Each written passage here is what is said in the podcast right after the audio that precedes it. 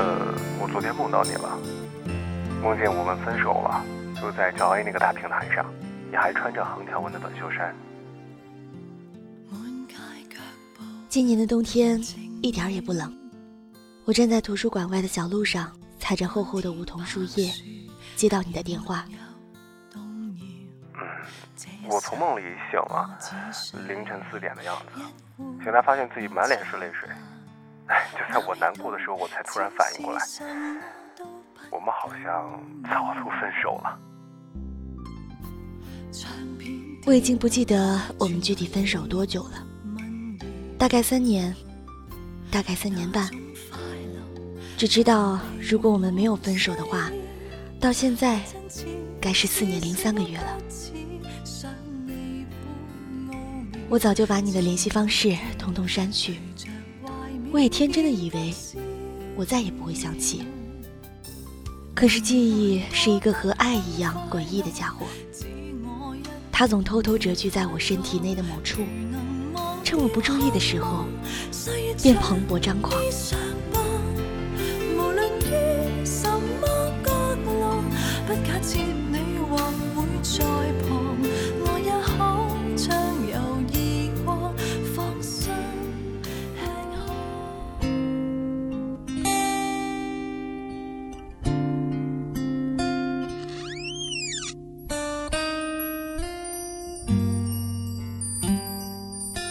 有一年深冬的傍晚，我们一起坐公交车回家。那年北方下大雪，路上结了冰，冬青树上都结了冰渣子，也挂了冰柱。公交车的轮子上套着防滑套，车比人跑得都慢。横着三个座位，我们并排坐着，我坐在你旁边，对面也是三个座位。与我们对坐的是中学生模样的一个姑娘和一个小伙。我在车上绘声绘色地给你描述那天老刘在班里的糗事。老刘是我们班的数学老师。那时候饮水机里的水要班里的男同学自己去搬。那天下课铃声响了，去抬水的同学担心搬着水桶进来会影响老师的上课情绪，就把两个桶放在了教室门口。冬天的教室门上挂着厚厚的门帘。老刘课上到一半，说要回办公室拿卷纸，一掀门帘，一个大步流星，连人带桶一起滚到了走廊里。我哈哈大笑，你也哈哈大笑。坐在我们对面的姑娘小伙显然也是听到了我声情并茂的故事声，一起哈哈哈的笑。窗外雪融浮动，雪天路滑。路上，一个摩托车窜出来，司机猛踩了刹车。公交车在一片骂声和惯性当中，停在了北方寒冷的冬天。我的头顺势抵在了你一侧肩膀上，对面的姑娘，她也抵在了那个少年的肩膀上。下车时，你握紧了我的手，让我彻底爱上你，是你邀请我去你家一起听朋友寄来的唱片。我从小是个五音不全的人，荣幸的是，我从来不引以为耻，所以我能兴高采烈时大声唱出跑调的歌。你的房间和无数九零后的青少年一样，墙面上没有贴着各种肤色的篮球明星海报，可是，在抽屉里会有你收集的各种喜欢的新鲜玩意儿。深蓝色的被子窝窝囊囊的蜷缩在一旁，偶尔一把吉他立在墙角。书架上竟是一些军事或历史的杂志，偶尔几本志怪小说。我们有一搭没一搭的聊着，你放了唱片，是个我不知道的，现在也回想不起来的音乐家。可能尴尬有时，但我们都沉默的，没有道理。当我坐在你床头，低头小心翼翼的玩了五分钟自己的衣角时，终于鼓起勇气。抬起头来看着你，你竟为唱片感动得泪流满面。当那个乐曲响起的时候，我全身心投入了自己的腼腆中，而你全身心浸泡进了自己内心的汪洋大海中。想必在那一刻，你长驱直入地理解了那个音乐家，你们以同样的频率共振，你们以同样的速度腐朽。那一刻的你显得无比脆弱，又无比强大，仿佛眼里有通向神明的道路。那一刻，我承认，我彻底爱上了你。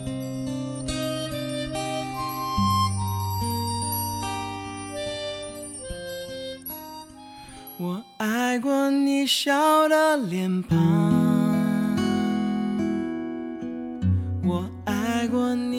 我们曾一起在青春期的荷尔蒙里翻腾过，我们一共吵过 n 加一次架。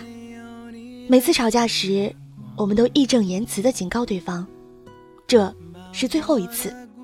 每次也都在第 n 次，我们莫名其妙的和好。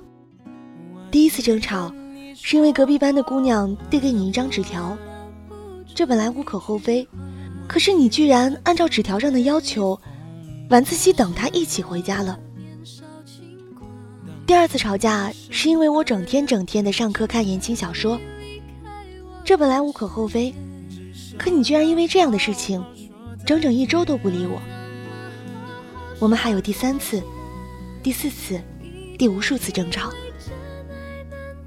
你看，我们就是用这样鸡毛蒜皮的方式，厌倦着生活里鸡毛蒜皮的小事。就在我们以为这天底下实在没有什么事情再值得我们去争吵时，我们分手了。不需要想一切能想到的理由，无非就是不爱了呗。分手以后，你对我说，当初送那姑娘回家。是想和她当面说清，不想她失落，毕竟她没欠你什么。你还说当初不让我看小说，是不想我成为一个泡在情绪废液缸里的姑娘。说实话，分手以后，我觉得你太男人了。我一路跌跌撞撞，后来有过七八个男友，可是谁也没有你给我的感觉强烈。我一直在思索。这是为什么？后来在读《挪威的森林》时，看到一段渡边君对初美的描写，突然有了一种豁然开朗的解答。初美是渡边好友的女朋友，按渡边的话来说，初美长得不算漂亮，她所发出的不过是微不足道的力，然而却能引起对方心灵的共振。它类似于一种少年时代的憧憬。一种从来不曾实现，而且永远不可能实现的憧憬。这种直欲燃烧般的天真烂漫的憧憬，我在很早以前就已遗忘在了什么地方，甚至很长时间里，我连他曾在心中存在过，都未曾记起。而初美的震撼，恰恰是我自身的一部分。而你给我的，就是唤醒了我身上长眠未醒的一部分。你不仅给了我一段男女相恋的甜蜜时光，还给了我一个作为异性的、充满理性与逻辑的视角和思考。你不仅给了我一个作为男友的温柔和关心，还给了我一个作为朋友真心诚意的劝诫和勉励。我们在一起的日日夜夜，长相厮守的日日夜夜，偶尔一个人的日日夜夜。宁愿时间静止的日日夜夜，你都在唤醒我的一部分。离开你后的每一天，所幸你唤醒我的，我都保管着，带去下一个日夜。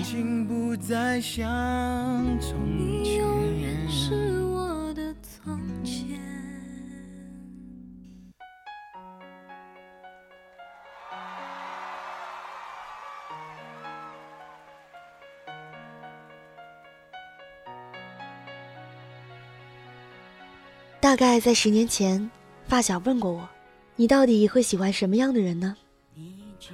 我摸摸脑袋，想着从小和我一起长大的邻居多多哥哥，我想应该是一个和我一起长大的人。十年前我十二岁，你也十二岁，我们还不认识。大概六年前，我坐在你后面，用圆珠笔在背后戳你。我悄悄把写着办证的小纸条贴在你背后，你却从不介意。六年前，我十六岁，你也十六岁。我们刚认识没多久。大概四年前，我给你写，我的身体里住过我一生至今每个冬天的雪，住过大海，住过这世间所有流浪的爱人。你问我，是马良的坦白书吗？四年前，我十八岁，你也十八岁。我们好像从小一起长大，而现在我二十二岁，你也二十二岁。你爱上另一个他，而我也爱着另一个你。我会告诉别人，我们不曾相识。我想你也一样。我们曾用无比尖锐刻薄的话讽刺过对方。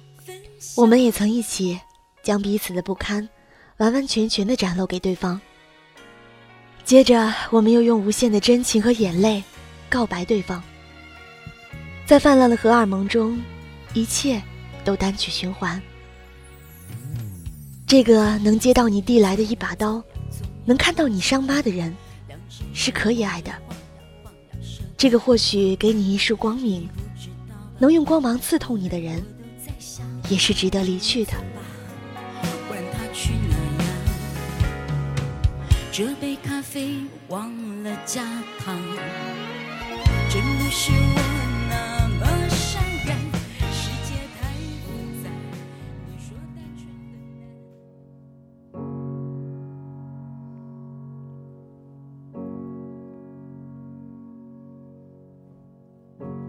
的 points of light 有时候真的觉得，爱情像大海，像童年的大海，无边无际，到不了头，广阔到我的心里除了你，什么也容不下。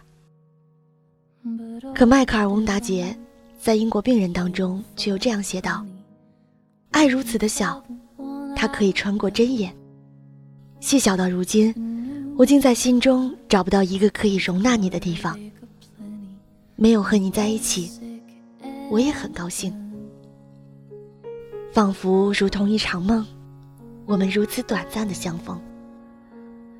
我在电话里愣了一愣，说：“你确定我是穿着横条格的短衬衫吗？我那时很胖哎。”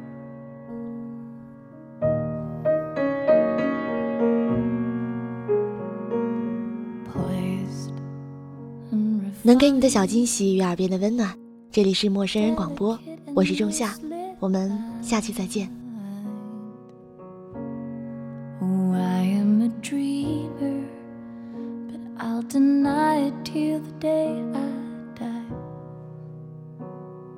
Cause all day long